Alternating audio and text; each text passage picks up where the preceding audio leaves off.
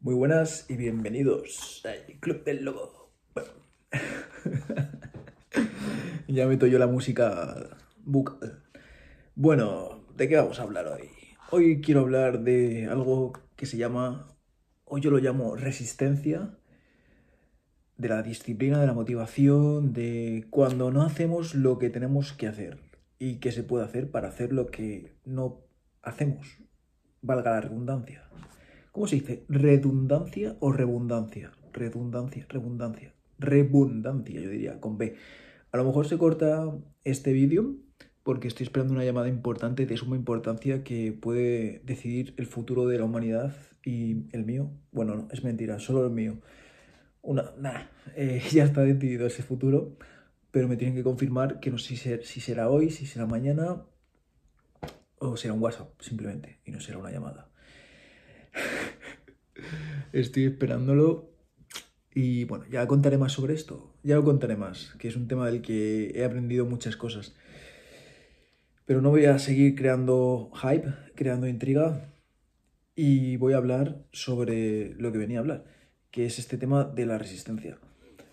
Mm, por cierto, estoy grabando desde el teléfono móvil con un pequeño trípode baratito y no con la cámara ni con un buen micro, eso que tengo un par, dos, tengo tres, tengo tres micros buenos que grabarían un buen sonido, pero me he dado cuenta de que el móvil graba bastante bien el audio.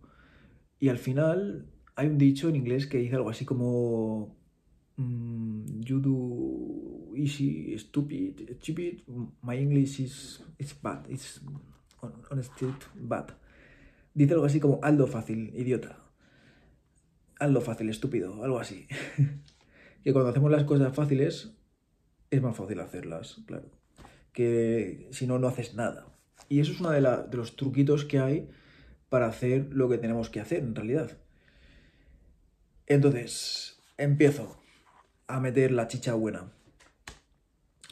Hay una cosa que yo lo conozco como resistencia, que nos sucede este fenómeno atmosférico, este fenómeno psicológico nos sucede cuando hay algo que tenemos que hacer, pero nos resistimos a hacerlo. No sabemos por qué, pero buscamos excusas, procrast, procrast, procrastinamos, iba a decir postergamos. Es más fácil decir postergamos que procrastinamos, pero bueno, ya lo he dicho bien al final. Entonces, eh, procrastinamos y nos cuesta mucho hacer ciertas cosas que queremos hacer, pero algo nos lo impide dentro de nosotros y nos autosaboteamos. Joder, qué vocabulario estoy utilizando hoy más perfeccionista. estoy un poco payaso hoy. Bueno, a lo que voy.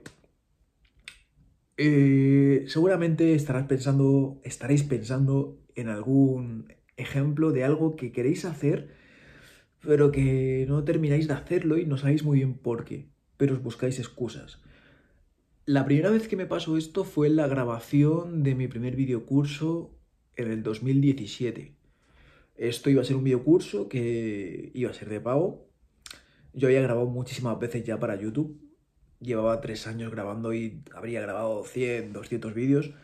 Pero al saber que estaba haciendo algo que la gente tenía que pagar para verlo, mm, tenía esa resistencia porque por lo que hablaba en el anterior episodio, el síndrome del impostor. Entonces, esto tiene relación un poco. No siempre es una resistencia lo que nos impide hacer algo. Otras veces es, pues, simplemente pereza, falta de organización, eh, desmotivación. Hay varios motivos, ¿no? Mm, yo, por eso tengo esto.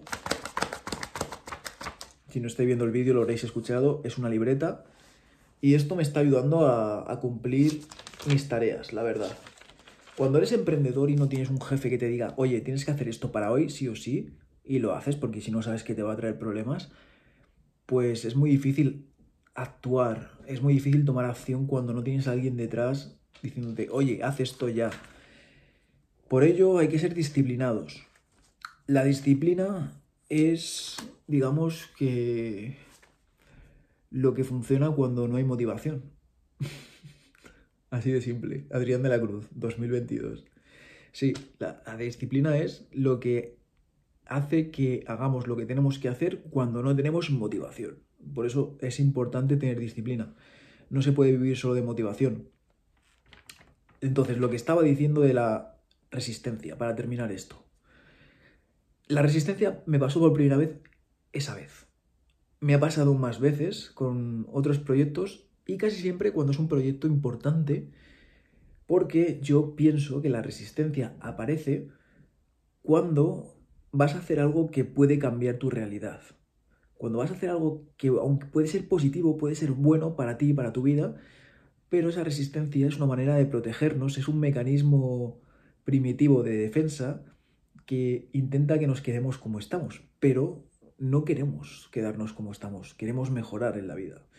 Por ello hay que matar a la resistencia. ¿Cómo hacer esto? Mm, no sé cuál es la respuesta correcta.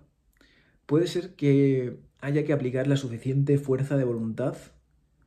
Mm, si sabéis la respuesta, dejadmelo en los comentarios. Yo no sé cómo he conseguido matar la resistencia. A veces ha sido con ayuda de otras personas que me han dado ese empujón. Sí. O que la situación me ha obligado a pasar página, a, a dar ese paso para hacer lo que me estaba costando hacer, ¿no? Entonces, ponerte en una situación comprometida puede ser una buena opción para hacer lo que tienes que hacer. Esto es peligroso, claro, porque ponerte en una situación comprometida puede ser una situación que no nos gusta, que es de riesgo, que no es cómoda, pero de eso se trata, de mover el culo y a veces, pues, para mover el culo tenemos que, no sé, que tener ahí el fuego en el culo, ¿sabes? Creo que se me entiende lo que quiero decir. Bueno, quería compartir este consejo que he aprendido, de hecho que lo escuché en un podcast que os recomiendo, que se llama, creo que si no me equivoco, se llama Vivir de tu pasión.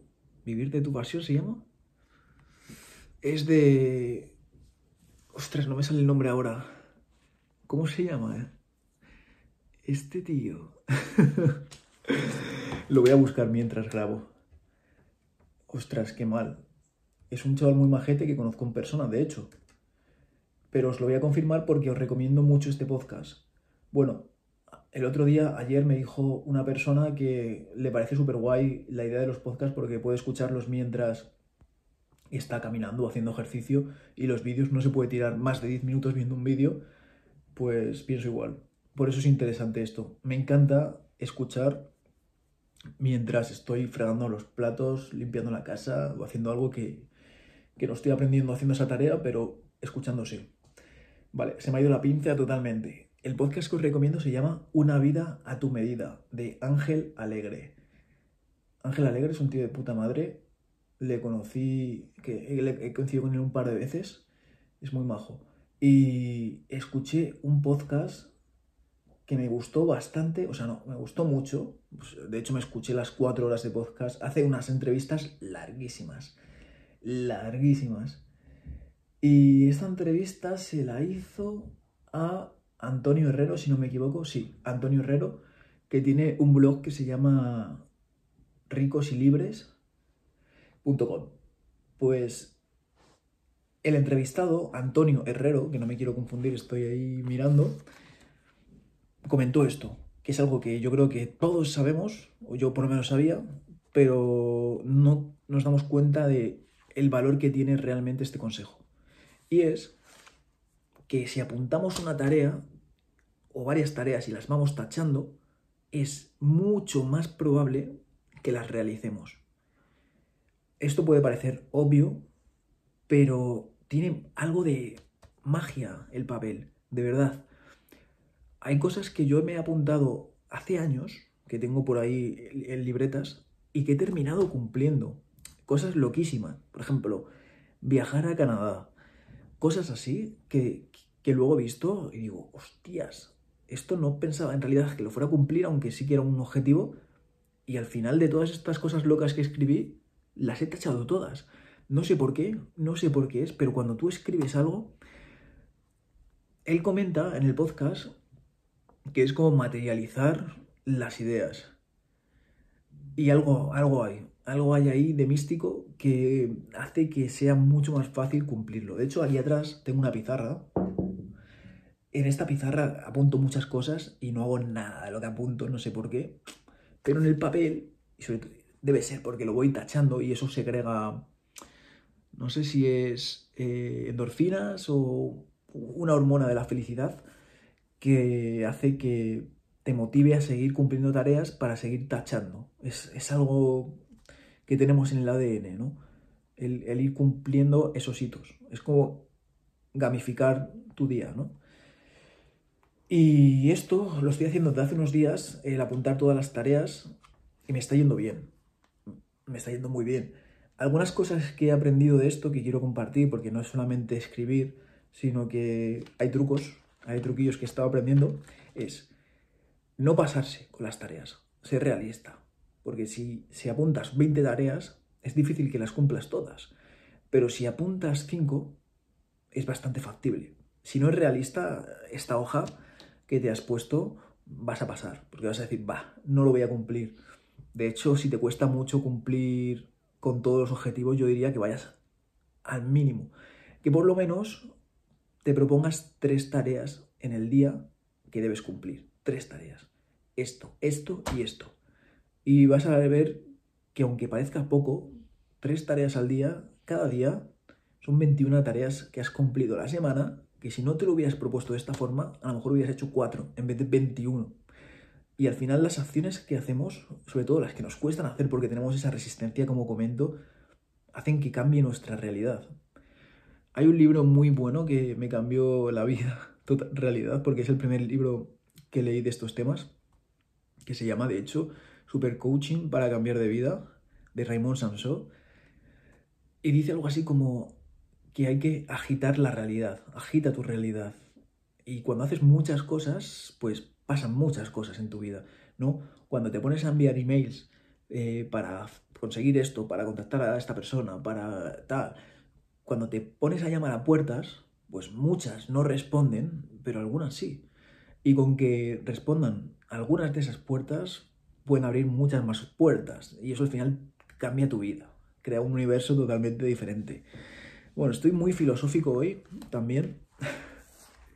Tengo la nariz un poco tapada, me tengo que sonar los mocos, a lo mejor son un poco nasal y estoy hablando un poco bajito porque en mi piso se escucha todo y, me da palazo que me escuchen los vecinos contando mis locuras. Pero bueno, como digo, pronto voy a ir a unas oficinas y seguramente grabaré ahí. Estaré trabajando en ellas. Y seguimos con los consejos al final que he aprendido de esta hoja. Eh, bueno, lo de que apuntes pocos objetivos, ¿vale?